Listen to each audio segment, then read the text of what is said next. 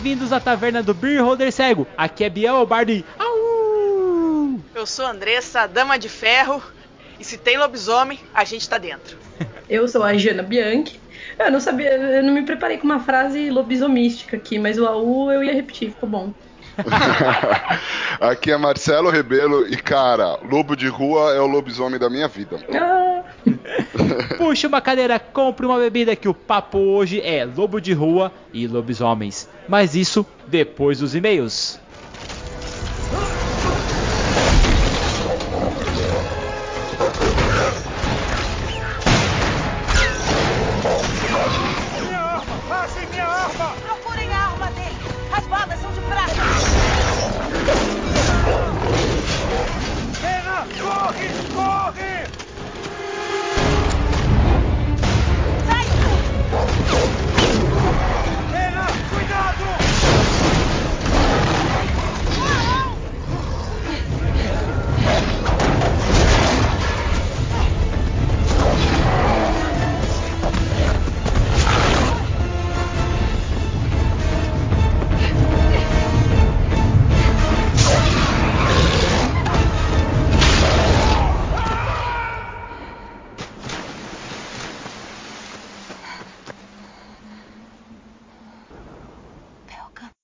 Grupo.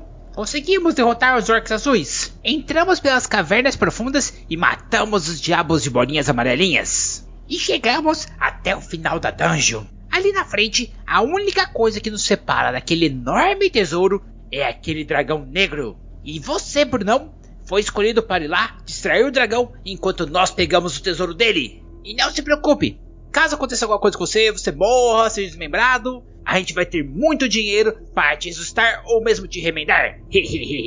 Não se preocupa não, eu fico com o seu quarto. Ah, que que é isso? Pelos deuses, não? Se tiver cerveja, tá tudo certo. Importante é ter cerveja. Isso, vamos lá então, né?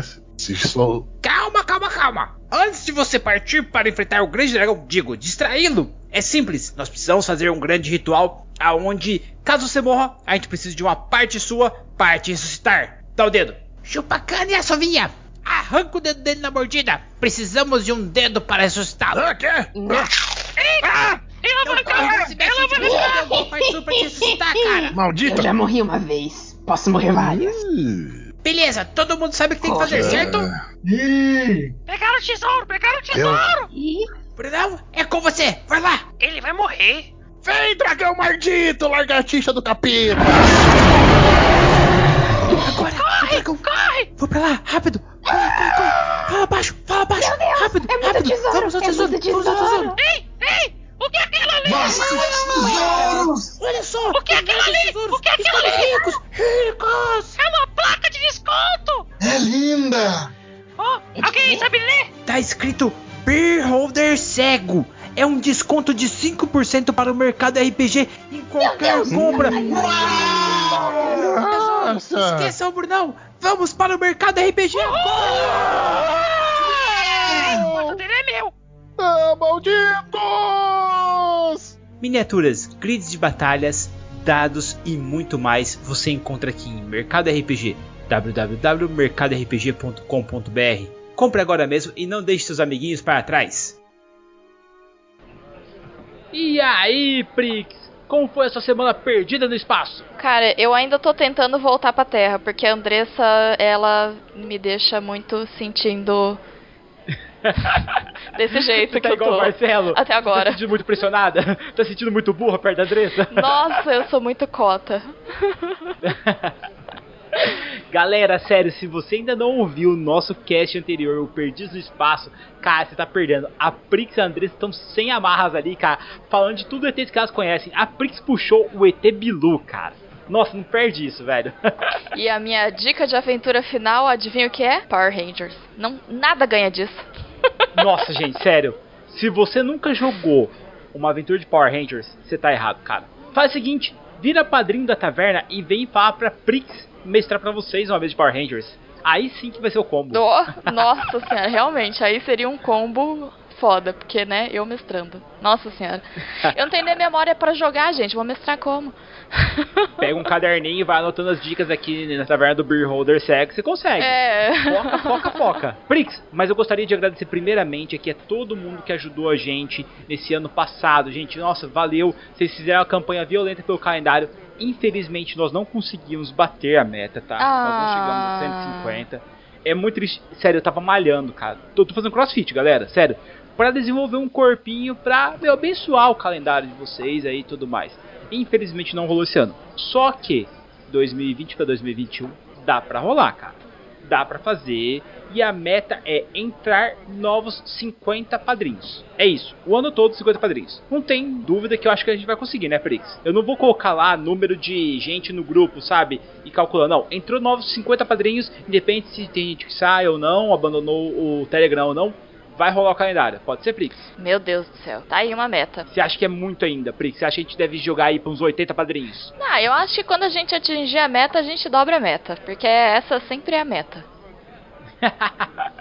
Ô Prix, então já que eu tô falando de padrinhos e tudo mais, madrinhas, você junto com alguns padrinhos e madrinhas desenvolveu um prêmio para os padrinhos, não é mesmo? Com certeza. Na verdade, fomos eu e o Wagner, essa mente brilhante do Príncipe Dragão, que desenvolvemos o nosso querido, amado prêmio Porquinho de Ouro. Porque, né, a gente tá no mês de janeiro, mês de janeiro é isso aí, a gente gosta de premiar os melhores do ano, então não poderia faltar isso na nossa cozinha. Então temos o prêmio Porquinho de Ouro, homenageando os melhores. Não sei nem dizer os melhores do que. São tantos Os melhores. melhores de cada RPG. Pronto, qual que são os melhores de cada mesa? Não, porque assim, tem tanta coisa boa que aconteceu naquilo lá que assim, não é nem o melhor de cada mesa. Tipo, a gente tem frase mais marcante. E aí tem tipo, pudim! Ou. Olá, senhores, senhoras e animais. Isso, maravilhoso. E aí, assim, a gente não divulgou pra galera, foi uma votação interna só dentro do grupo dos padrinhos. E eles que votaram e escolheram os melhores de cada categoria. Então, assim, tá incrível. E se você quiser ouvir o nosso prêmio Porquinho de Ouro, ele tá lá na Cozinha da Gnoma. É só você ir em qualquer agregador no Spotify e procurar Cozinha da Gnoma. Galera, vai lá, cara, dá uma chance pra mesa dos padrinhos que elas são sensacionais. Os padrinhos usaram e abusaram a gente de NPCs.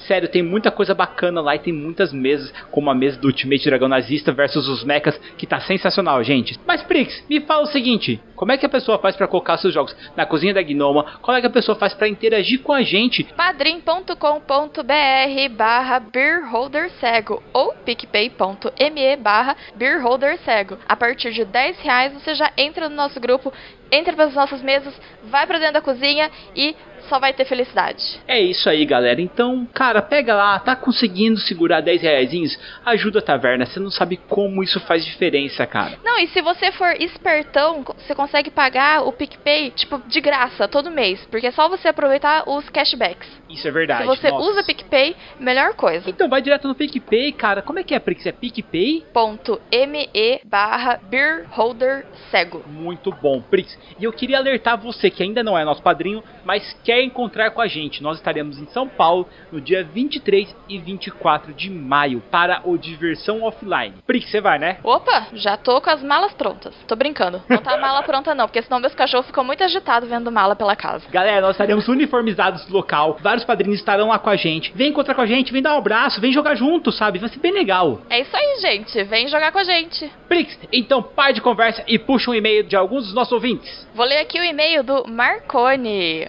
Olá, taberneiro, bardo, Prix ou NPC da vez que seja lendo esse e-mail. Dessa vez não temos nenhum Goblin, infelizmente, porque eles causam muita bagunça aqui na leitura de e-mails. Para os ouvintes que gostaram das ideias loucas que apareceram no cast, sugiro alguns sistemas: GURPS Space Adventures, GURPS Cyberpunk são sistemas onde facilmente podem ser ad adaptados filmes como Marte Ataca, Independence Day, ET e outros.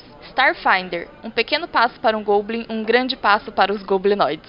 Starfinder é um sistema baseado no Pathfinder, se passando anos no futuro do planeta Golarion. Você poderá explorar o espaço com as raças clássicas como elfo, goblins, humanos e outros. Kids on Bike, sistema novo, onde jogadores controlam crianças que investigam mistérios paranormais em suas cidades, nos anos 80, claramente inspirado no sucesso de Stranger Things. Espero que tenham gostado. Com certeza, Marconi, faltou falar, né, de sistemas para jogar jogar as aventuras espaciais? Ah, mas isso dá um outro cast à parte, Gnoma, porque, nossa, tem muito sistema legal, cara. Mesmo Space Cthulhu tem. E não, e também, assim, no Twitter, o José Enio até comentou que é, a gente não falou nada de Numenera. Cara, eu não entendo nada de Numenera. Só sei que tem muita gente que odeia Numenera no grupo de padrinhos. Esse é todo o meu conhecimento sobre Numenera. E eu não sabia que ele era espacial. Então, eu acho que dá pra jogar. Agora, eu nunca joguei no Menera mesmo, então não posso te falar. Só que logo logo a gente vai fazer um cast pra gente matar todas as dúvidas. O que, que você acha? Acho bom, acho justo, acho válido. E você, tem algum e-mail? Aqui o meu e-mail é do Eduardo Rosa Marques e ele manda assim: Fala, dona Prix, bardo e eventual Goblin. Olá. Aqui quem fala é o Dudu, o ogro mais sutil da taverna. Sem Goblin hoje, Dudu, estamos só eu e a Prix. Yay. E ele continua, Prix. Eu estou fazendo um salto aqui no hyperespaço e já que o tempo está dilatando mesmo, tenho uma paradinha para escrever esse e-mail. Espero que o Wi-Fi do Elon Musk aqui em Marte esteja pegando. Vocês sabiam que até 8 de janeiro de 2020, um total geral de 4.165 planetas em 3.093 sistemas planetários com 600 77 sistemas, tendo mais de um planeta foram encontrados e usando todos os métodos de detecção conhecidos pela humanidade. Caraca, cara, é muito número, Dudu. Por que você faz isso comigo, cara? Eu já tô confusa. Já tô me sentindo É, de então. novo no cast com a Andressa. Socorro. e ele continua, Prix. Então as chances de ter vida lá fora são maiores do que não ter, né? O problema é que pode ser que lá já tenha rolado deles não terem passado por um grande filtro como um meteoro, uma guerra atômica ou uma mudança climática que deixou o planeta inabitável antes de ter tecnologia para vazar dele. Mas imagina só a premissa. Às vezes nós humanos vamos lá no mundo selvagem, sequestramos os animais, enjaulamos eles e fazemos tratamento médico. Depois devolvemos ou não para a vida natural. Imagina que uma doença começou a afetar a humanidade está completamente além da tecnologia analisar. Então, de repente, pessoas começam a desaparecer e relatos de alienígenas são cada vez mais frequentes. Mas algumas pessoas infectadas passaram a ser curadas milagrosamente. Dessa premissa, os players jogam de alienígenas que fizeram merda e soltaram vírus na Terra, e eles têm que limpar a bagunça antes que as autoridades especiais cheguem. Para isso, eles precisam entrar, criar uma cura, inocular e sair sem extinguir a humanidade e sem ser notados. Caraca! Eu Por acho. Fica complicado, né? Eu acho que eu seria a favor de extinguir a vida, mas enfim, essa sou eu só. Ô louco, Prix, não fala isso não. não, não ó, sábado vai passar um meteoro perto da Terra e pode rolar o Vem Meteoro! Todo mundo levantando a mão estilo Genkidama, então ó, cuidado. Nossa, precisamos fazer isso. e o Dudu continua aqui. Ou melhor, a humanidade precisa ser salva da extinção e eles estão se preparando para a Terceira Guerra Mundial. E os players como aliens tentam se filtrar e impedir isso sem serem descobertos. E digamos que possam ser descobertos por aparelhos de raio-x desses de portaria. Será que seria uma tarefa fácil? Será que eles escapariam do desejo da doutora Andressa de abrir o bucho deles para ver o que tem dentro? Fica aí uma sugestão de plot para aventura que daria um bom GURPS. Opa, o buraco de minhoca já terminou e eu não tinha percebido. Fui! Cara, imagina só a Andressa, a doutora Marta Gomes, como aquela vilã, aquela antagonista caçando os players para saber o que, que tem dentro deles, Prix. Meu Deus do céu, eu nem sei se eu quero jogar como ET fugindo ou ET fazendo amizade com a doutora Marta Gomes e vendendo meus coleguinhas. Nossa, seria muito legal. Galera, fica mais um plot aí pra vocês. Espero que aproveitem esse cast, porque tá sensacional, né, Prix? Com certeza. Bora pro cast? Bora pro cast!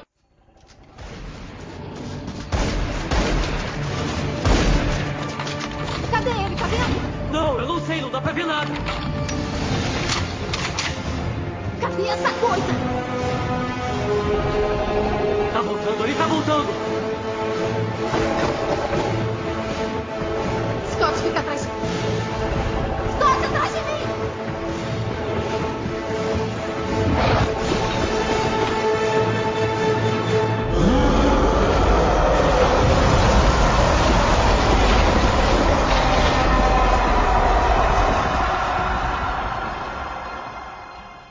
Jana, primeiramente, muito obrigado de aceitar o Ah, convite de vir na nossa taverna. Sério, é um prazer receber uma autora aqui e principalmente uma autora que escreve tão bem sobre lobisomem. Cara, obrigado mesmo. O prazer é meu, gente, pelo convite. Obrigada mesmo. Fiquei super empolgada aqui pra falar de lobo. Obrigada mesmo. Você escreve sobre lobisomens. A Andressa participou das Olimpíadas Rurais, onde ela teve que catar um lobisomem no braço. e o Marcelo é mega empolgado com lobisomem. Então eu chamei todos vocês pra falar um pouquinho, cara. Como é que você começou? Da onde vem suas inspirações? Eu quero saber tudo. Me conta, porque, sério, Quem não deu Lobo de Rua ainda, galera, vai estar aqui no link pra vocês comprarem. Nossa, sério, é indispensável se você gosta de lobisomem. É sensacional, principalmente na hora da transformação. Mas a gente vai falar disso logo logo, relaxa. Cara, se você não leu Lobo de Rua, mano, você tá errado. Corre lá, acessa o link e compra agora, mano. Ah, obrigada, gente. Meu, então, a relação. A minha relação, a relação da minha família com o lobisomem é engraçada. E você falou da Olimpíadas Rurais. Não teve Olimpíadas Rurais, mas assim, tanto o meu avô paterno, né, pai do meu pai, quanto o meu pai, tem histórias muito convincentes de encontros ou avistamentos aí com o lobisomem. Nenhum dos seus pais ou avós são o sétimo O filho sétimo do sétimo filho. filho, não, né? Não, não é.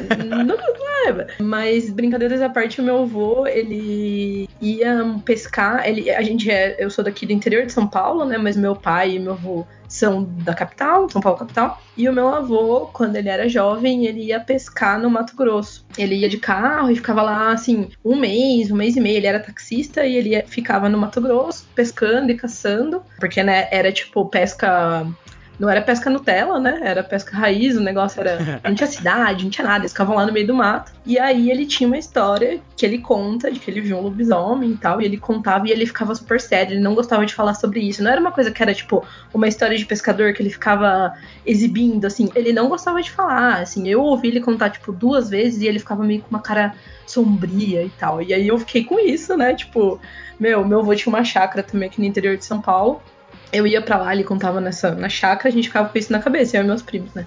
E o meu pai também tem uma história que ele diz, que daí que eu acho que é o grande tcharança, que ele viu um lobisomem na Lapa, onde ele morava, na Lapa de Baixo, lá em São Paulo, quando ele era criança. E então o lobisomem sempre foi, é, talvez, eu acho que muito por isso, né?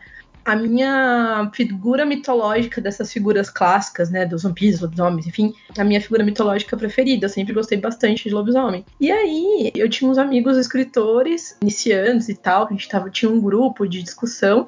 E o pessoal falou assim: ah, vamos escrever cada um uma história mais ou menos no universo que imagina, pra gente conhecer um ao outro e tal. E aí eu pensei, ah, vou escrever uma história de lobisomem, né? Tipo, eu já tinha na minha cabeça esse universo de fantasia urbana em São Paulo e eu queria escrever uma história com lobisomem. E aí eu comecei a pensar em possibilidades fora do convencional da maneira com que os lobisomens se contaminam e tudo mais, né? E aí eu pensei na história, né, do lobo de rua. Essa versão que eu escrevi, ela foi uma versão, vamos dizer, inicial da história, depois ela foi editada e tal ao longo do tempo, porque teve várias versões. Teve essa versão, depois teve a independente que eu lancei na Amazon, depois ela foi comprada pela editora. E aí eu escrevi a história do Lobo de Rua. Era pra ser um conto, e aí eu me empolguei um pouco. Ele ficou uma noveleta, né? Uma novela, na verdade, é quase uma novela. E, e foi isso. Pô, que legal, cara. Mas uh, peraí, você me falou que seu tio não gostava de falar sobre lobisomens. E você falou que seu avô contava histórias. A única história que eu tenho sobre lobisomem é uma vez que eu vi. E eu não tenho certeza o que foi aquilo lá, mas era um ser bem grande, muito maior do que um cachorro normal. Porque eu acho que era um lobo guará. Na minha opinião, era um lobo guará. Só que ele tinha pelagem muito vermelha. Uhum. Então, não sei se era uma raposa, o que, que era, mas ele era muito grande. E eu fui andar no Jardim Botânico, sempre andando com meus cachorros. E os cachorros ficaram todos ouriçados e tentando avançar. E a criatura estava bem longe, coisa assim de 300, 400 metros. E quando eu olhei de novo, ela correu pro mato. Eu nunca mais vi aquele bicho, entendeu? Então, pra mim, deve ser uma raposa, alguma coisa assim. Não acredito que seja um lobo, né? Mas em todo caso, eu acho que quem tem mais histórias assim é o Marcelo e a Andressa, né? Não? Só porque você tá dizendo que eu enfrentei um lobisomem não quer dizer que é verdade. Não estou negando, mas também não estou confirmando, entendeu? Fica aí na superstição popular se eu enfrentei ou não um lobisomem. Meu Deus. Ô Jana, mas você falou ali que você começou já sabendo da sua família e tal, o lobisomem, e você pensou em uma coisa não convencional. Uhum. Pra você, o que que seria o convencional ali do lobisomem? É aquela coisa da prata? O que que é? Acho que eu penso mais naquela. Primeiro na ambientação, né? Porque quando a gente pensa. Isso tem muito a ver com a nossa referência, né? É que nem a gente falar de. da- do que a gente pensa pra vampiro antes do crepúsculo, né? Que era aquela coisa num castelo, meio medieval e tal. E do lobisomem, a, a imagem que eu tenho é muito assim, na floresta, é um homem meio já mais velho e que transmite a, enfim, a maldição pela mordida. Então tinha essa imagem de uma coisa mais assim, zero urbana, né? Eu acho que eu tinha lido, sim, na verdade, uma história com uma ambientação um pouco urbana de lobisomem, que é um livro que eu gosto muito, muito legal mesmo, que chama O Último Lobisomem. É uma série. É, o autor chama Glenn Duncan, acho que é Glenn Duncan. Mas eu não tinha. O que a gente conhece é essa mais o lobisomem na, na mata e tal. E aí eu tava pensando nisso. E uma outra coisa que eu queria também e eu nem lembro agora, não sei dizer por que, que eu pensei nisso, mas é, fazia sentido na época na minha cabeça. Eu queria que uma pessoa se transformasse em lobisomem sem saber que o que estava acontecendo com ela era uma transformação de lobisomem, né? Foi até por isso que eu acabei indo pra direção do protagonista ser um menino de rua. Porque eu fiquei pensando, putz, com a nossa cultura de hoje, né? Com o nosso. Com, que o lobisomem ele faz parte da cultura popular, qualquer que seja quase a civilização, né? Um desses mitos que é compartilhado em vários tipos de cultura. Quem que não não teria. Que, que aconteceria a transformação com ele e a pessoa ficar. O que, que tá acontecendo, sabe? E aí eu acabei pensando. Perdido. No, é, e aí acabou que no fim, depois é, eu encontrei outras brechas que eu podia explorar com esse tipo de personagem, mas foi meio que nesse, nesse sentido que começou, sabe, a história. Nossa, eu achei muito bacana, sabe por quê? Quando a gente pega um RPG clássico do mundo das trevas, por exemplo, Lobisomem, Apocalipse, a gente pega uma versão que os lobisomens, por mais que eles se transformem e tudo mais, é muito uma pegada mesmo natureza, a gente tem que proteger a natureza uhum. da, da Wyrm, tem que tem que estar no meio do mato, é difícil. E os lobisomens nas, quando você vai lendo o, a ambientação e ele vai explicando como devia funcionar o jogo, ele vai falando: olha, normalmente você se, se, sente meio deslocado quando você está na cidade, você sente um apego maior pela natureza, e realmente hum. tem muito disso. Inclusive nesse RPG do Lobisomem Apocalipse, no, do mundo das trevas, né, que é bem conhecido pelo pessoal, tem mesmo essa pegada mais floresta, vamos pro meio do mato, o lobisomem tem que ficar no meio do mato, e é isso uhum. daí. E traz o vampiro como o, a criatura das trevas urbana, né? Dentro da cidade e tudo mais, e não um lobisomem. Isso é bem bacana. Você tirar o, o que as pessoas pensam da criatura, tirar ela da, daquele, daquele lugar e dar uma repaginada nela, ou repensar no que ela poderia ser. Por que não? Por que a uhum. criatura não pode se adaptar, não é mesmo? Uhum. É bem bacana, da hora. Cara, uma coisa que eu lembro, quando eu comecei a ler O Lobo de Rua, é um filme que é lobisomem americano em Paris. Uhum. Que, cara, ele, ele é mordido por um lobisomem, ele se transforma tudo, só que ele não tem noção do que tá acontecendo com ele. E quando ele começa a ter os sentidos. Ali, lógico, galera, quando você lê o livro do Lobo de Rua, você vai entender é, a fome, a dor que ele sente, sabe? Tipo, é bem diferente do, do filme lá. Mas o cara, ele começa a se sentir estranho. Uhum. Ele começa a ouvir o barulho das pás do motor do barco girando um cachorro a 500, 1 km, 500 metros, 1 km dele latindo e ele começa a ficar todo maluco, sabe? Não conseguindo prestar atenção em todos aqueles sentidos. O cheiro, sabe? É, começa a afetar ele. E, cara, tipo, ele não sabe o que tá acontecendo. Ele olha para os lados e tal. E, e, é justamente essa ansiedade, sabe? Que você tem lendo. Porque você se coloca na, na pele do uhum. Raul, que é o protagonista ali, que você fala, cara. Tipo, meu Deus, o que vai acontecer com esse menino, sabe? Cara, e você pega no começo do livro, a Jana brinca muito com, com coisas que a gente tem pré-estabelecidas é, em relação ao lobisomem, né? Por exemplo, esse lance da mordida é sensacional. Na hora que o protagonista pergunta, ah, mas eu não fui mordido, o tutor dele, né, fala, cara, se um lobisomem te morder, você vai morrer. Uhum. Não é assim que as coisas funcionam, sabe? Então, é, essa pegada do lobo de rua também brincando entre o, o que a gente tem de mitológico e conceitos novos, funciona de uma forma muito legal, cara. Eu, eu sou suspeito para falar, eu sou fãzaço do livro. mas o Biel me fez prometer que eu não ia ficar tietando, então eu vou cortar por aqui. ah, obrigado. Marcelo, se você assustar a Jana agora, ela não aceita gravar de novo, cara. Não, imagina, eu tô, eu tô sendo mimada aqui, gente. Não tô assustada. É, o Biel mandou aquela coisa pra gente se comportar, então a gente tá obedecendo, senão ele não chama mais. Não, eu tô falando a verdade, gente. Mas assim, me fala o seguinte: todos vocês têm aquele negócio da lua cheia, certo? Tipo, nossa, o lobisomem vai se transformar na lua cheia. Uhum. E como é que funciona já no seu universo? É, então, é engraçado isso, né? Eu tentei fazer algumas coisas, mudar algumas coisas do pré-estabelecido, mas ao mesmo tempo, eu, e eu acho que isso faz todo sentido quando a gente tá falando de tropos e de, de criaturas, enfim, seres que já existem dentro de, um, de, uma, de, várias culturas, eu queria manter algumas coisas fazendo referência ao lobisomem clássico, né? Então, uma delas é que o lobisomem é, se transforma na noite de lua cheia, mas eu queria que isso tenha um pouco a ver com o que eu gosto de escrever, com o que eu gosto de ler também. Como eu queria que o fantástico tivesse inserido dentro do real de uma maneira que fosse verossímil, ainda que, obviamente, né, tenha coisas ali que sejam claramente não explicadas pela natureza, é uma fantasia, é, eu imaginei que a transformação seria uma coisa gradual que culmina na noite de lua cheia, né? Então é por isso que ele sente dor vários dias antes, e aí ele sente o dente dele mudando e ao longo de vários dias, não é uma coisa que, né, ele entra numa, numa metamorfose inteira de uma hora para outra. E claro, na hora da lua cheia ele tem a última parte da, trans, da transformação, que é mais, enfim, violenta e tal. Mas aí eu pensei nisso, né? De ter esse caminho que ele vai é, traçando. E aí uma das coisas místicas que eu mantive, no sentido. Mística no sentido de daí sim descolar totalmente de qualquer explicação científica, é que ele se transforma na meia-noite da noite de lua cheia, né? Que daí tem até uma piadinha lá com horário de verão e tal. Então, eu, eu fiz cena no, no, horário de verão, porque eu falei, bom, se bem que agora não tem mais, né, horário de verão, então não sei. Mas eu queria que tivesse essa. Ao mesmo tempo que ainda mantivesse essa referência ao que a gente conhece, né? Que é o lobisomem se transformando na lua cheia. Quer dizer, né, se bem que aqui no Brasil o lobisomem ele se transforma nas sextas-feiras, né? Sexta-feiras depois do expediente, assim, toma a primeira cerveja. Isso acontece. Exatamente. lobisomou, sabe? Tipo, hashtag lobisomou. Mas aí eu quis fazer esse lance meio progressivo, mas com a referência à lua cheia, né? Ô, Jana, e quando você tava escrevendo sobre a transformação, confessa aqui pra gente, você tava com raiva de alguém, não tava? Porque, mano, que sofrimento, velho. Você vai lendo, né? Vai ficando com dó do Raul, sabe? De tudo que Lembrando tá que é um garoto, né? Que a gente é, exato.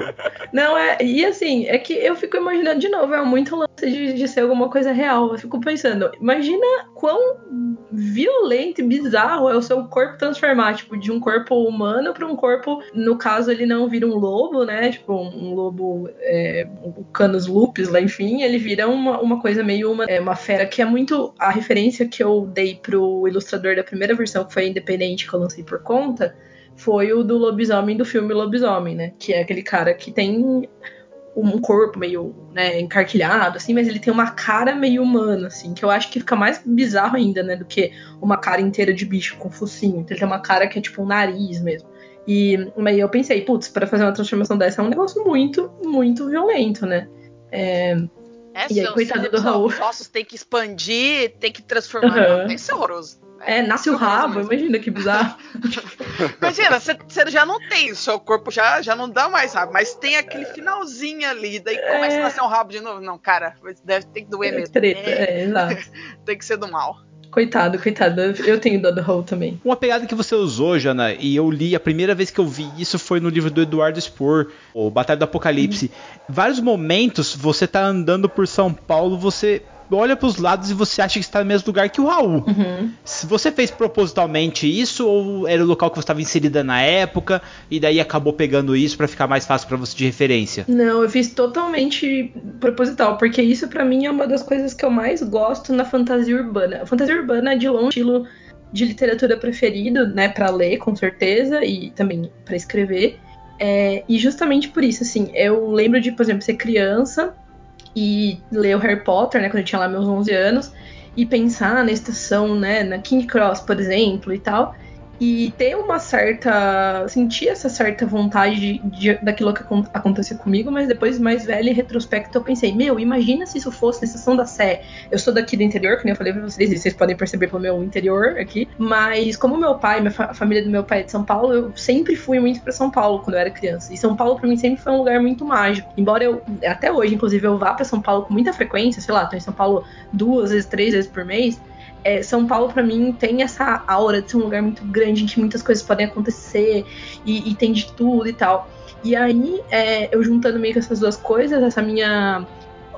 de querer sentir isso, justamente, de estar andando pelos lugares e olhar. Às vezes eu tô em São Paulo e eu, eu escrevo. Já escrevi outras coisas que agora estão na gaveta, não sei o que eu vou fazer com elas, mas mais ou menos nesse universo, não com lobisomens, mas nesse universo. E às vezes eu passo por um lugar e eu penso, putz, aqui é que mora fulano. Eu passo por outro lugar, ah, putz, aqui é que fulano e fulano se encontraram e tal. E eu gosto muito, muito, muito disso, assim. Então era uma coisa que eu queria. E a escolha de São Paulo e não Campinas, por exemplo, que é onde eu moro, é, foi mais porque São Paulo tem essa ideia na minha cabeça de um lugar onde tudo pode acontecer e você não tem como saber é, e se tiver um submundo escondido em algum lugar, tipo, vai ser em São Paulo, entendeu? Um submundo fantástico, assim. isso que eu ia falar. Assim, o livro tem um único defeito dele, porque ele é muito curto. tem muita coisa que você poderia ter explorado ali. Nossa, cara, tipo assim, eu fiquei. Quando eu li, eu imaginei já um mundo estilo Harry Potter, o Caçadores de Trolls, sabe? Que existe um submundo de São Paulo. Existem lobos, existem bruxas, vampiros, existe tudo ali dentro e ninguém sabe porque São Paulo é uma cidade de 24 horas. Uhum. Enquanto você está dormindo, alguma coisa está se movendo ali, você vê alguma coisa num beco escuro, na, embaixo da linha do metrô, sabe? Você não sabe o que tem lá embaixo tal. Então, assim, parece que tem um mundo inteiro ali. Uhum. Você já pensou já nesse mundo? Você já arquitetou já um gueto dos lobisomens ali, uma, vamos colocar assim, um, eu ia falar uma loja tipo de aromas, tá ligado? De bruxas assim, alguma parada assim, para tipo ser uma coisa de fachada, sabe? Ou até mesmo é um hospital de doação de sangue e na verdade é dominado por vampiros, sim, sabe? Uma parada assim. Não, sim, na verdade esse universo, esse universo construiu é, há bastante tempo desde, desde antes do Lobo de Rua, né? E eu já escrevi várias coisinhas aqui e ali, contos que saíram em antologias, contos que saíram, sabe, umas coisas que saíram meio esparsas, assim. E então, por exemplo, tem uma, um, um mapa, depois eu até deixo o link para vocês, que eu falei com um amigo meu, que é designer, e ele fez para mim o um mapa do metrô de São Paulo com duas linhas novas, que são as linhas do meu universo, que é a linha preta e a linha cinza. E elas são linhas que têm estações, que algumas estações que é, são fazem balde, baldeação com outras linhas, e tem algumas estações novas, inclusive tem uma estação é, que tem o nome de um lobisomem, de um outro conto e tudo mais, aquele lobisomem mais antigo e tal, tal, tal. Então eu tenho isso já, tenho essa esse, esse mapa, depois eu mostro pra vocês, ficou muito legal, ficou igualzinho, né? Tipo, ele pegou assim o mapa e, e só, né, modificou e tal. E aí eu tenho outras coisas na minha cabeça, assim, é eu tenho, por exemplo, tem uns no, no bairro ali do centro, onde tem imigração árabe, tem os gênios, sabe, que, que moram ali, que tem toda uma mitologia deles ali, que, né, esse lance de realizar desejo um pouquinho diferente também. É, os meus lobisomens, eles são, eles são chupins, que são uns lobisomens meio degradados, assim, também, ali que tem em São Paulo. Então tem, um, tem também uma... É, como chama isso? Um, tipo um albergue no centro que recebe pessoas de outros mundos que chegam. E aí eu tenho várias coisas construídas que eu não juntei ainda num único, tipo, um livro ainda, mas que tá construído, assim. Porque justamente eu acho que São Paulo é inesgotável, assim. Dá para ter uma ideia de alguma coisa, ainda mais com todo esse lance de várias imigrações que tem. Então, é, tem, por exemplo, na Liberdade, você consegue brincar com um monte de coisa da mitologia japonesa. Eu acho que tem muito caminho, assim. E eu sempre me empolgo quando eu falo disso e quando eu penso nisso, porque é uma coisa que eu quero muito desenvolver ainda e botar em algum lugar, entendeu? Uhum. Se tudo der certo, você vai escrever vários livros, então, né? Pelo amor de Deus. Né? E eu acho que isso dentro da nossa literatura nacional tem muito espaço. Porque, assim, uhum. a gente gosta muito de coisa fantástica, muito. A gente vê muita coisa em Londres, em Nova York, uhum. não sei o que, meu. Caraca, pode estar tá ali, pode estar tá ali em São Paulo, pode estar tá ali no Rio, né? Que a gente fala dessas cidades maiores, porque é onde você tem uma, uma uhum. mistura de é, crenças, de pessoas. Então, meu, dá para ter muito isso no Brasil. Dá para ter muita, muita esse tipo de literatura fantástica aqui no Brasil, sem precisar viajar todas as vezes para pro, pro exterior. E aqui eu acho que é muito, muito legal de se encontrar. E eu acho que isso, isso falta na nossa literatura. Essa falta, essa esse engajamento de tipo, vou escrever sobre isso e por que eu não posso escrever isso, uhum. sei lá, ali na liberdade? Caraca, dá pra escrever um negócio desse na liberdade? Why not? Andressa, o parque da aclimação, cara, tem 112 mil metros quadrados, tá ligado? Dá Meu, pra tem colar muita coisa, né? Não, nós temos, cara, tem a própria USP ali, tem um parque enorme, uhum. sabe? O parque de Ibirapuera. Tem muito parque em São Paulo que você pode fazer um carne ali de lobisomens, sabe? Tem muitas bases ali. E, eh, cara, uma das coisas que eu achei assim legal é que o Tito, é, tipo, ele é um, ele é um lobisomem centenário, né? Uhum. Ele já é um cara muito vivido. Quando ele fala de caçadores de lobisomens, eu falei, mano, isso vai pegar fogo, cara. Eu quero muito conhecer esses caçadores, velho. Porque o cara tem um cagaço, mano, gigantesco. É, é como é que é isso, Jana? Você já pensou já ali no Janaverse ali que vai ter os caçadores que se reúnem num, numa borracharia, num bar, ali no boteco, e aí? Fiquei sabendo que tem um lobo aqui, vamos caçar isso aqui e tal. Como é que é isso aí? Você já pensou já nesses caçadores? Não? O que você pensa deles? Então, eu tenho. Quando. Uma das versões aí de um livro que eu falei que tá na gaveta é, eu mencionava assim os caçadores e, e até uns lobisomens que eram. Agora eu não lembro se, já te, se eu já falo disso no Lobo de Rua, acho que não. Uns lobisomens que são traíras, né? Que como eles têm o. Eles conseguem sentir os outros lobisomens, eles. É tipo. Fala, um fala, no Lobo de Rua Sim. fala assim. Pensei depois, né, que eu vi, obviamente, que veio antes, mas depois eu vi o, no Bacurau, sabe? É o, os brasileiros que ajudam os caras lá do Bacurau, tipo isso, é que é pra se proteger, né? E, mas eu nunca pensei em nada. Até uma que nunca me ocorreu, assim, que é, é uma parte que eu acho bem legal, mas nunca me ocorreu escrever alguma coisa nesse lado, que eu acho que dá pra, pra fazer sim. É bem legal. É, mas não pensei em nada, assim. Tem muita coisa que tá. Eu pincelei no Lobo de Rua do tipo, ah, uma hora eu vou, volto aqui e vejo o que, que eu vou fazer. Ou o que eu vou fazer, não, né? ganchos, Mas. Oi? Os ganchos. É, os ganchos, exatamente. Não, na verdade, tinha um gancho da história que era o Theo, no caso, que é o, o personagem, né? Que ele ia ser um personagem de uma outra história, mas aí eu acabei chegando à conclusão que aquela história não tinha nada a ver, desisti, e talvez eu faça um retcon e, tipo, beleza, o Theo só tava ali participando mesmo. Mas de resto, foram todas as coisinhas que eu mencionei, assim, tipo, ah, os chupacabras, por exemplo. São coisas que eu acho que uma hora eu posso querer sabe, mexer com isso, os chupins, né? Eu não usei esse termo, falei de vampiros mesmo, mas os chupins mesmo. Então, os caçadores também estão nessa, assim, eu acho que é uma, uma parte bem legal. Eu lembro que, na verdade, eu associo bastante quando eu penso nos caçadores com coisa de grandes acontecimentos, assim, porque acho que no Lobo de Rua eu falo, né, que eles vieram na Copa, acho que foi na Copa. E, e aí eu fico pensando, putz, dá pra fazer uma coisa assim, porque eu gosto também disso, eu gosto muito dessa ideia de que coisas acontecem e a gente vê os resultados, coisas fantásticas acontecem e a gente vê os resultados dessas coisas, mas a gente acha que é uma coisa normal, sabe? Uhum. Então, acho legal isso. Você acha que tem alguma coisa sobrenatural ali, mas não sabe se tem ou não, e fica É, naquela, sabe? E aí tem como Aham. você inventar por trás, entendeu? Alguma coisa. É que quando eu, eu vi assim, ele falando de caçadores, cara, eu já imaginei Homens de Preto já na parada, sabe? Que é a galera hardcore mesmo. Que, assim, que já veio tipo de famílias europeias, porque a Uhum, gente tem ainda hoje aqui no país algumas famílias que passam, é, por exemplo, joias de Uhum. geração para geração.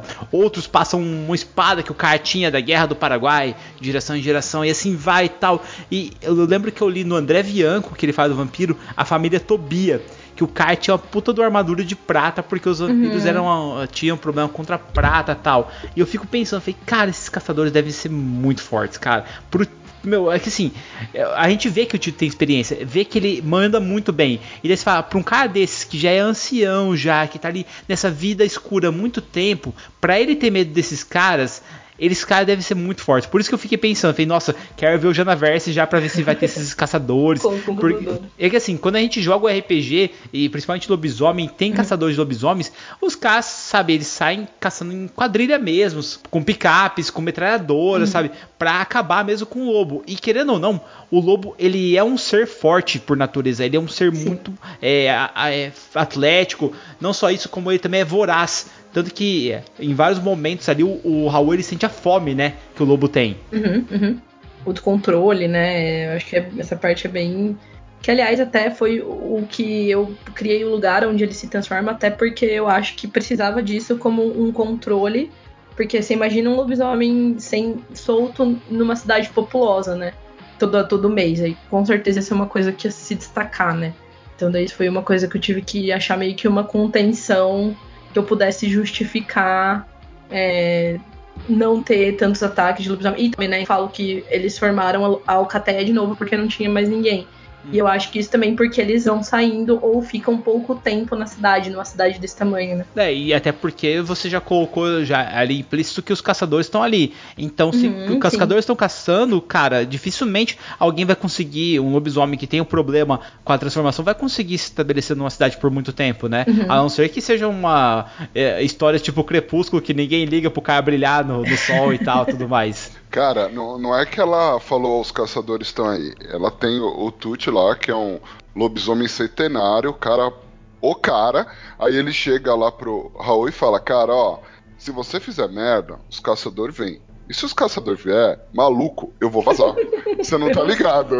Então você já fica, mano, o que, que esses caras faz, velho? Porque é um lobisomem centenário. Falou, se os caras aparecer eu vazo, você já começa a viajar em N coisas que esses caras podem Mas fazer. você acha que o cara fica centenário como?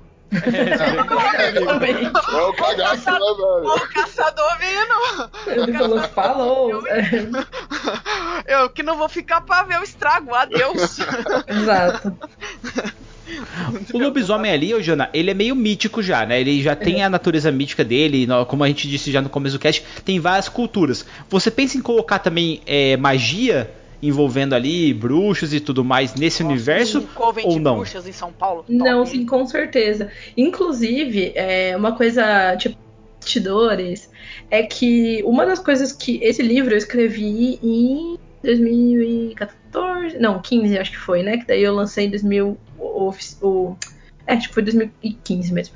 Enfim, e de lá pra cá, foi quando eu comecei, assim, eu nem sabia muito bem o que eu tava fazendo, eu sabia, né, sempre brinquei de escrever, sempre curti escrever, desde que eu sou criança mesmo, assim, até meu pai tem umas coisas guardadas que eu escrevia quando eu era quando eu tinha, tipo, oito anos, sabe? Umas brincadeirinhas, óbvio. E- mas eu não sabia, né? Não estudava, não, não sabia nada. E aí, de lá pra cá, eu é, estudei muito, eu escrevi muito, obviamente, né? Tipo, coisas que nunca verão luz do dia, tipo, treinei, né? Vamos dizer assim.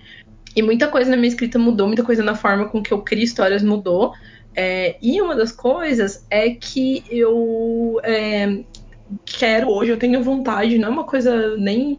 É, ah, eu só preciso, preciso fazer isso porque eu quero, mas eu tenho vontade de escrever mais com personagens femininas. E aí, no Lobo de Rua, eu falo em algum momento que não existem lobisomens mulheres, né? Que foi uma coisa que, sei lá, inventei na hora, e, tipo, agora tem que eu que lute, sabe? Tipo, tem que lidar com essa. Não, Eu que lute eu com acho que tá errado. criei. Porque assim, na minha opinião, um lobisomem homem é uma coisa a se temer. Agora, um lobisomem mulher, se ela tiver na TPM, minha amiga, Vai ela arregaça o lobisomem macho, o humano, o caçador e tudo mais, cara. Não, e outra coisa, se ela tiver Nossa, que mas é muito proteger. sofrimento pra mulher, pelo amor de Deus. TPM, transformar em lobisomem. Ah, para com isso, é tipo duas TPM no mesmo mês. Não, a PM para, ela vai não. falar assim, eu não vou me transformar, não. É. não, é, e aí, assim, engraçado, e aí nisso, por causa disso, como eu criei essa, eu mesmo criei essa limitação, né, é, eu acabei sentindo a necessidade de criar uma, um outro, uma outra criatura que eu queria que também tivesse a característica de também virar uma fera, de outras das características, né? Eu não vou falar muito, até porque eu não tenho nada escrito ainda, né? E daí vai que eu invento um negócio aqui depois me ferro de novo. Vai virar Canon, cuidado agora, tudo que for dito aqui Exato. não Tá gravado, Jana, tá gravado. Mas eu tenho uma, uma outra ideia sim, e é essas criaturas, essas criaturas, não, essas, é, essas entidades, enfim, essa categoria de pessoas é um, um tipo isso, um convém, um convém de bruxas mesmo, é bem esse lance, e elas têm é, um- alguma coisa aí, algum chablau que deixa elas, né, que faz com que elas possam se transformar em feras também. É, e elas têm, eu já até pensei em toda a oposição que existe, a oposição e a, também a parceria, enfim, né? A relação que essas criaturas têm com os lobisomens dentro dessa mitologia já e tal. E aí eu tô bem satisfeita e tô bem empolgada para escrever essas personagens, que é uma coisa meio recente, assim. É, mas sim, daí bruxas, né? Não sei se com esses nomes. Provavelmente não vai ser com esse nome de bruxa, mas que vai ser exatamente esse arquétipo, assim. Massa. Olha aí, galera, informações e que novidades vocês estão vendo aqui em primeira mão. Confidencial aqui, revelações. Não, é interessante você pensar nisso porque, querendo ou não, hoje nós precisamos de representatividade feminina para as Uhum. mulheres se identificarem. Eu falei da mulher ali, lobisomem, porque eu gosto muito da ideia da mulher ser lobisomem também. Eu Uhum. acho muito bacana uma mulher poder lutar de igual para igual, sabe? Ou melhor, sabe? Tipo aquela sacadinha que a mulher chega no bar, o cara vai dar em cima dela, ela pega e quebra o braço do cara, assim, sabe? tipo, como se fosse um galho. Eu adoro essas cenas assim, cara. Eu acho bem bacana. Sim, Eu sim. gosto também. Agora, a cena fica muito melhor, galera, quando a mulher chega no bar, o cara vai dar em cima dela, ela só olha pro cara, o cara voa na parede, vem um taco de sinuca voando, tá, tá, tá, tá, e pum, enfia debaixo do saco do cara, cara, oh meu Deus do céu. Fica muito mais bacana, fica E ela nem se mexeu, né? Tipo, É, Aí ela só ah, ergue o dedinho assim pro garçom e pede uma cerveja e o cara fica lá pendurado na parede. isso. como que você pretende fazer o Janaverso se intercalar?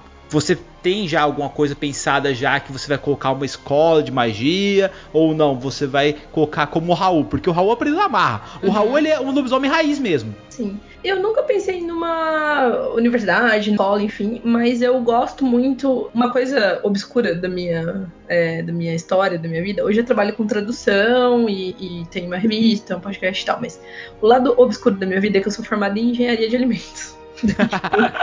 Coisas aconteceram na minha vida, gente. Eu fiz faculdade de engenharia.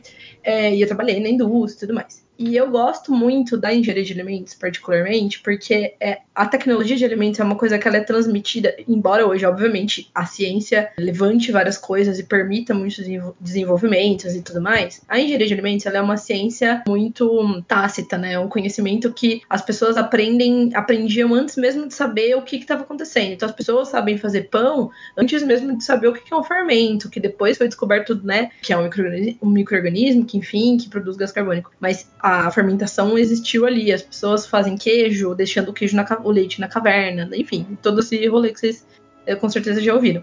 E eu gosto muito disso. Então, essa, essa ideia das pessoas terem o conhecimento passado de um, uma pessoa mais velha, mais experiente para outra é uma coisa que me agrada muito. E é uma coisa que eu acho também que tem um. É, se você for olhar isso, não que eu vá colocar isso na história, tá? Mas se você for olhar isso de fora, tipo uma outra camada da história, é uma coisa que eu acho que, que a gente a nossa geração, ela é, negligencia um pouco isso, sabe? A nossa geração foca numa formação e tudo mais, que é muito importante, óbvio, não tô dizendo em nenhum momento que não é, mas a gente tende a não enxergar como as pessoas ignorantes é, academicamente são sábias também, entendeu?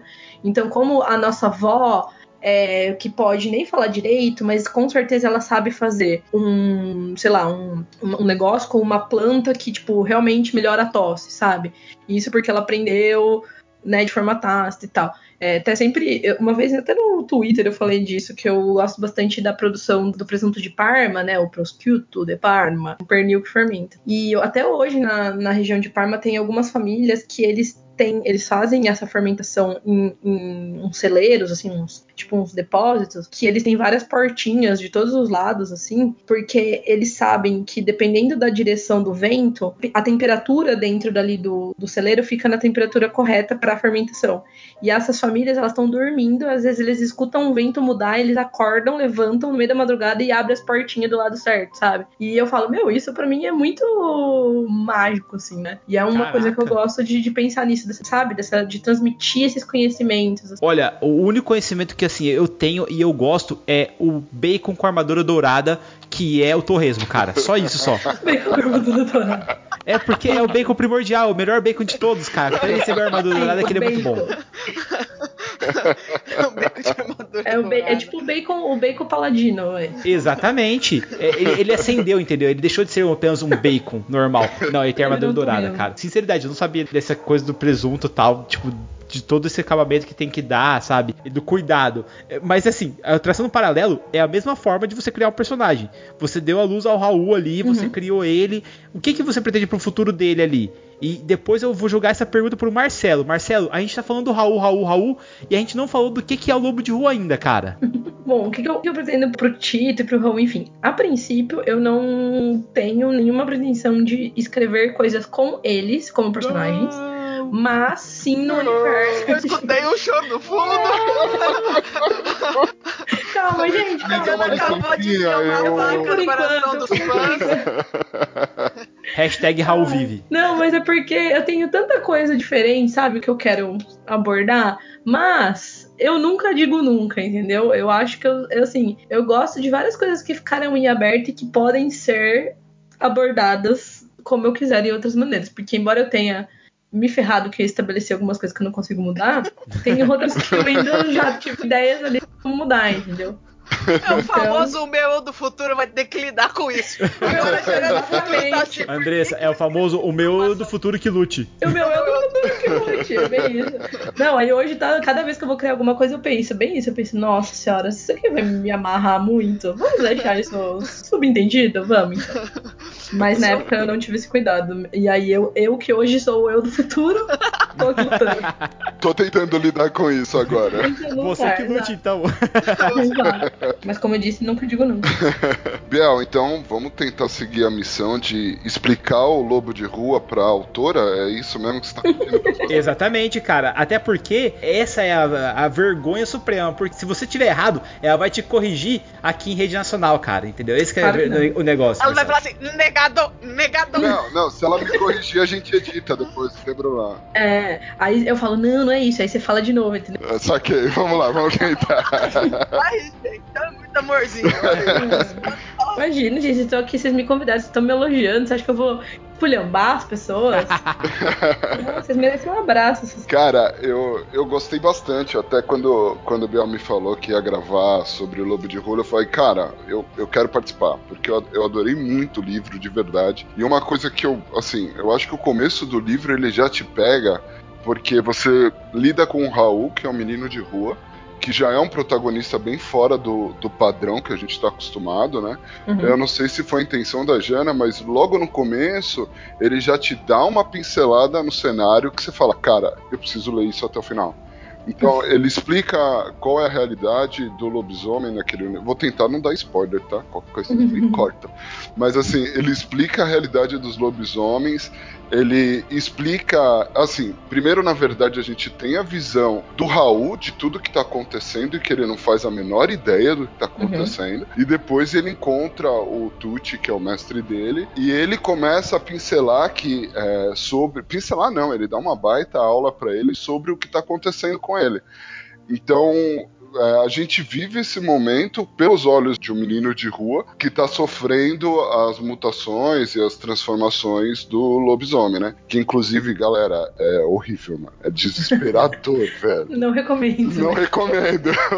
Não recomendo. Nada de procurar um lobisomem pra virar um, isso aí, tá entendendo todo mundo? Só queria dizer Não, uma coisa, pode. gente. Usem camisinha, por favor. Por várias razões, e o mais é. Por várias. Agora vai você, Biel. Termina o resumo da história. É, o problema de você é, me dar nesse ponto é o seguinte: é que assim, o Tito, como a gente já falou aqui, ele é o mestre do Raul, ele tem uma vasta experiência. Tanto que ele fala várias coisas. Só que assim, o livro, galera, ele dá, cara, com a adolescência, velho. Porque o Raul tá se transformando, mano. E, e ele não consegue. Você não sabe se ele é lobisomem, se é puberdade?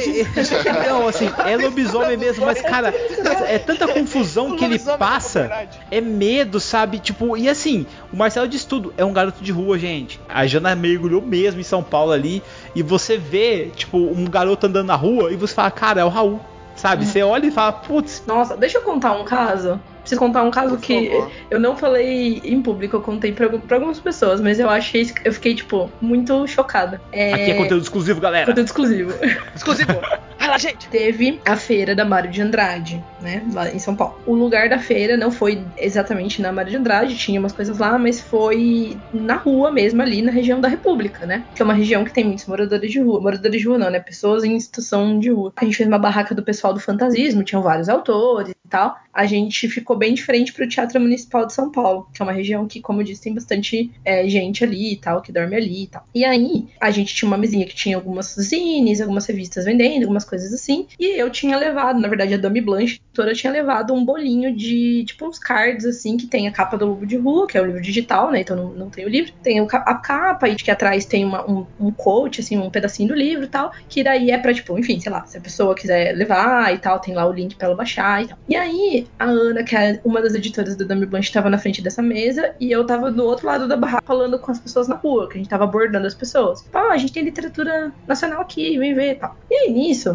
um pessoal ali, de- no- isso foram dois dias, né? E durante os dois dias, os- o pessoal ali, os, os moradores em situação de rua, eles passavam ali, alguns batiam papo com a gente, alguns vinham, né, interessados ver o que que era e tudo mais, a gente conversava com ele. E aí chegou um cara e falou assim, é, olhou o cartãozinho do Lobo de Rua e eu tava meio de longe, e eu fiquei de longe, longe olhando. Aí a Ana falou, oi, tudo bom, o senhor quer pegar um, tá? Aí ele falou assim, ah, Lobo de Rua? Aí ele falou: Eu conheço um lobo desses aí que se transforma assim. Ele fica lá na Sé, um amigo meu. Aí eu fiquei tipo, meu Deus. Fiquei só olhando. E ele falou mó sério, sabe? Aí ele falou: opa, falou, tchau. E foi embora. E ficou eu e a Ana, uma olhando pra outra, assim, tipo, o que que tá acontecendo aqui, sabe? Na verdade, ele veio pra falar que você tá expondo a vida deles Nossa. nacionalmente Exato. e ele veio lá pra contestar e confirmar que isso estava acontecendo. Mas, meu, foi- ele falou mó sério, ele não ria e eu e foi embora. Eu, ah, tá. Sabe? Tipo, Caraca, cara. Sim, foi, foi muito louco. Eu fiquei, meu Deus, sabe? Então, assim, é muitas coisas entre o céu e a terra aí que hum, mal sonham a nossa filosofia. filosofia. Não é essa frase, mas vocês entenderam. É uma coisa que eu vou falar e às vezes pode pegar é, mal, mas eu tenho que falar pra Jana. Jana, em alguns momentos É meio nojento o livro ou não? Sua opinião? Eu acho. Então tá bom. Então, ó, foi a autora que falou, não foi eu, tá, galera? Só pra deixar claro. Não, não, é pode- que tem, tem alguns lugares que são bem pegados mesmo. Então, assim, tem um link aqui, vocês vão comprar, acho que vocês vão adorar. E agora, Jana, é o seguinte, nós temos aqui um espaço no podcast que a gente faz dicas da estrada. Uhum. Dicas da estrada nada mais é do que a gente pegar e dar um gancho pra aventura de RPG. Uhum. Onde as pessoas vão viver o que o Raul viveu, os acontecimentos antigos do Tito, os arrependimentos que ele tem pra vida, e a gente vai dar esses ganchos aqui. Uhum. Eu vou começar puxando um gancho, depois você, a Andressa e por último o Marcelo, pra ficar mais difícil pra ele, tá bom? Tá bom, beleza. Dá um aí pra eu entender aqui o, o rolê. Vamos lá. É o seguinte, eu, o meu gancho, galera, pra vocês é o seguinte: começam a aparecer problemas da cidade. Problemas que eu digo são pessoas que avistaram um ser muito grande, ouviram baderna nas ruas, vocês veem telhas quebradas e algumas pessoas estranhas chegam à cidade. Essas pessoas andam de terno preto, óculos escuro, mesmo durante a noite. Em alguns momentos, quando vocês encaram elas, vocês podem ver que debaixo dos óculos negros existem órbitas vermelhas. Eles estão à procura de algo. Vocês, como jogadores, como personagens, vão ter que fazer uma escolha. Vocês vão ajudar esses homens ou vão procurar o que está causando esse alvoroço todo e tentar salvar essa criatura dessas pessoas? Meu Deus. Andressa, é com você. Eu, eu vou jogar um negócio meio genérico, porque eu não conheço nenhum prédio muito importante de São Paulo. Sou burra, tá, gente? Pega um prédio importante de Teatro São Municipal, Paulo. mano. Não, mas aqui no teatro não vai dar que ser um, tem que ser um prédio. Um Alto. prédio comercial, é, um prédio comercial alto. O Martinelli, E o Martinelli. ó. As Martinelli é pessoas ah, as- em situação de rua começam a sumir, começam a desaparecer da rua. E um dos. Da alguém da, da Alcatéia, um, um transformado, né? Um, desaparece. E conforme vamos entrar aí no Genaverso, conforme vai, você vai vão adentrando dentro desse universo místico, fantástico que tem, não só lobisomens começam a desaparecer, mas outras criaturas dentro dentro desse universo, bruxas, é, vamos dizer assim, talvez vampiros, coisas do tipo. E tudo indica que eles estão sendo levados a essa a esse grande prédio.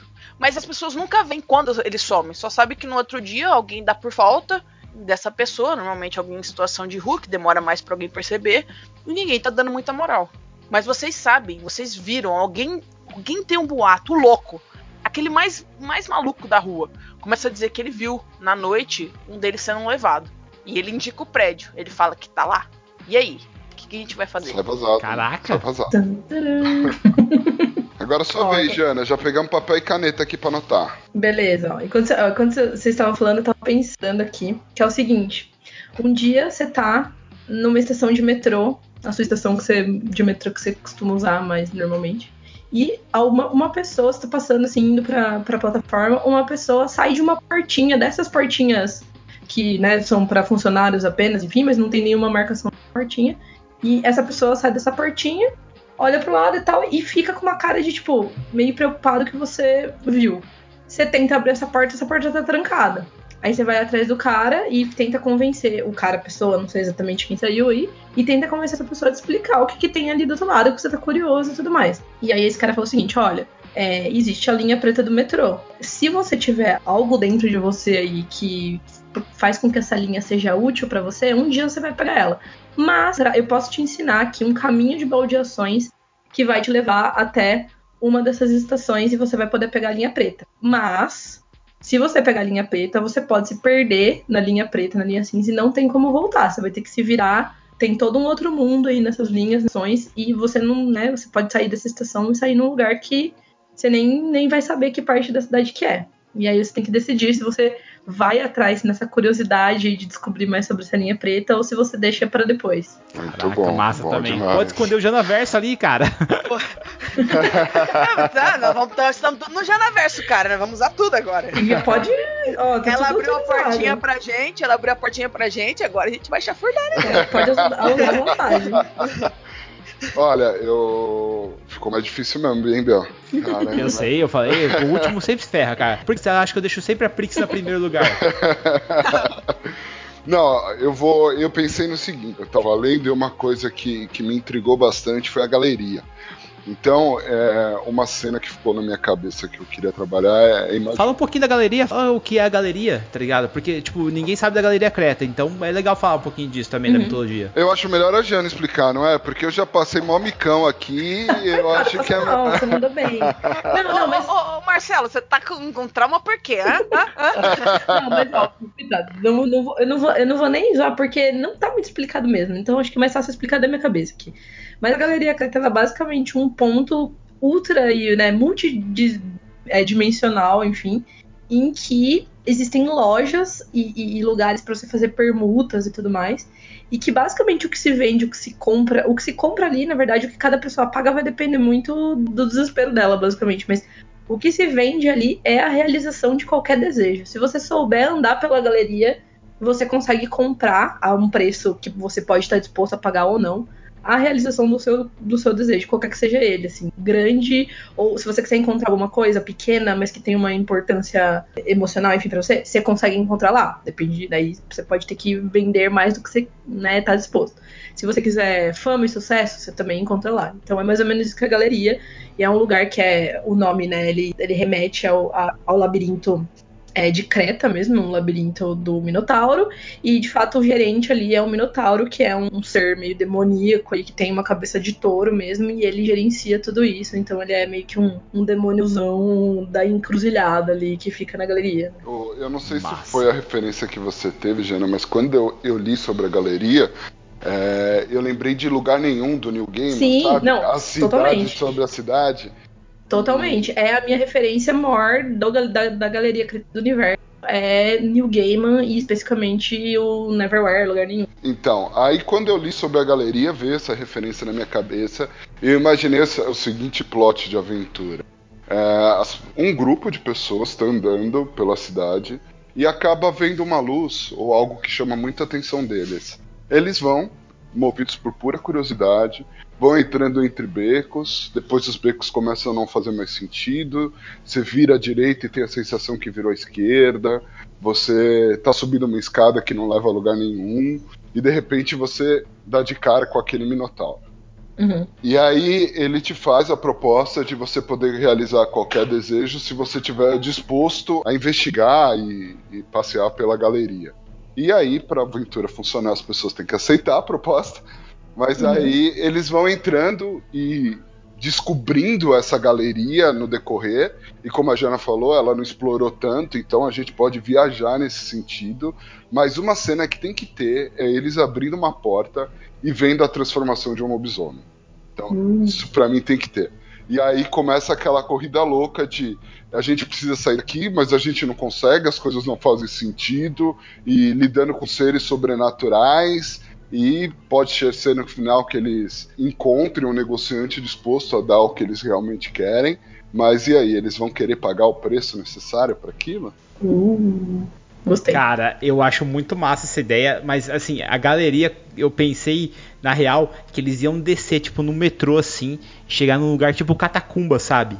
Porque ela é cheia de desejos antigos de pessoas que foram embora. E na hora veio o Rio Stirge, porque o Rio Stirge ele é cheio Uhum. de sonhos, de, de pessoas que queriam fazer o bem, sabe?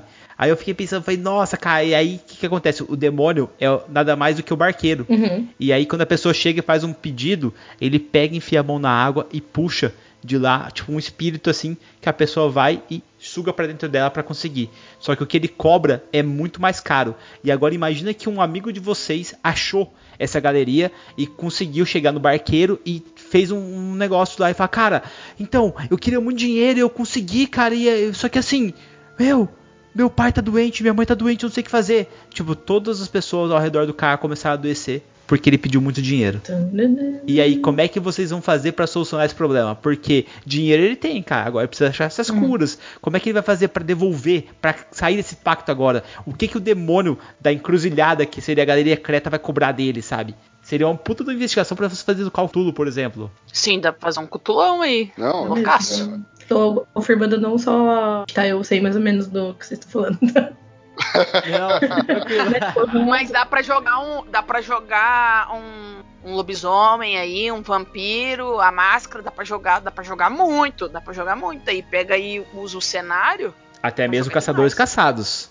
Caçadores Caçados, dá pra você dá pra jogar. Dá pra jogar Mago, todo esse mundo das trevas aí, dá pra jogar, nossa, Até porque a gente tem informação privilegiada que bruxas aparecerão, né? Sim, então já, já dá. Não, e eu acho que o que mais legal, assim, é que dá pra criar qualquer coisa, sabe? Vocês já ouviram falar do Alto da Maga Josefa? Não. É um livro de uma amiga minha, Paola Siviero, é, que é a história de, da Maga Josefa, como diz o título, né? Ela é uma maga, eles ficam. é, se passa a história no- nos anos 80, no, no Agreste, no sertão nordestino. E tem a maga, Josefa, e tem o Toninho, o caçador. É um caçador de assombração, enfim, dessas coisas. E eles vagam ali pelo, pelo Nordeste pelo Agreste nos anos 80, é, caçando várias criaturas. Então tem sereia no Rio São Francisco, tem um golem numa montanha, tem tipo dragão, né, um dragão meio diferente lá, então, enfim, não vou dar muitos spoilers. E daí tem uma cena desse livro que ela menciona que ela teve um caso com o Tito, que é a gente fez uma um crossover, entendeu? Caraca. Então, É- é um crossover. Dá pra você, tipo, ir até num, nesses rolês, sabe? Assim, muita gente me pergunta que lê, né? Muita gente, parece que é muita gente, mas pessoas que já leram, algumas pessoas que já leram, já me perguntaram assim: tem outras galerias em outras cidades? E eu falo, meu, sim, pode ter, sabe? Então acho que tem toda essa. dá pra explorar isso, assim, infinito. Então, galera, no lugar de jogar sempre o seu Vampira Máscara, o seu Lobisomem Apocalipse em outros lugares na Europa, que tal jogar um pouquinho no Brasil? Tem muita coisa aí legal. Que dá tal pra- dar uma chance para São Paulo, né? É, que tal dar uma chance pro seu próprio país? Tem muita coisa que pode acontecer, tem muita literatura maravilhosa aí que joga no nosso próprio país e sai coisas incríveis. Jana, eu queria te agradecer a presença aqui mais uma vez na taverna. Ela tá sempre de portas abertas pra você. Se for lançar um livro novo, por favor, procura a gente, que a gente tá de portas abertas aqui pra ser um veículo legal pra você espalhar a Galeria Creta por onde você for. E se for histórias do Raul e do Tito, você sabe que a gente coloca na frente. tipo assim, na, na fila. Não, gente, legal, muito legal. Tipo, eu gosto, né? Sou suspeito também, sempre gosto de falar. Mas foi muito massa. é, e eu, toda vez, né, o pessoal me fala muito disso de RPG e tal. E acho que foi um- uma conjunção de coisas muito legais. Adorei. Que bom que você gostou. Então, Marcelo, eu vou subir o tom da música aqui, porque eu tô escutando os uivos estranhos e eu acho que a gente vai jogar nesse universo mais uma vez. Falou, galera. Tchau, tchau. Valeu, galera! Até mais. Tchau.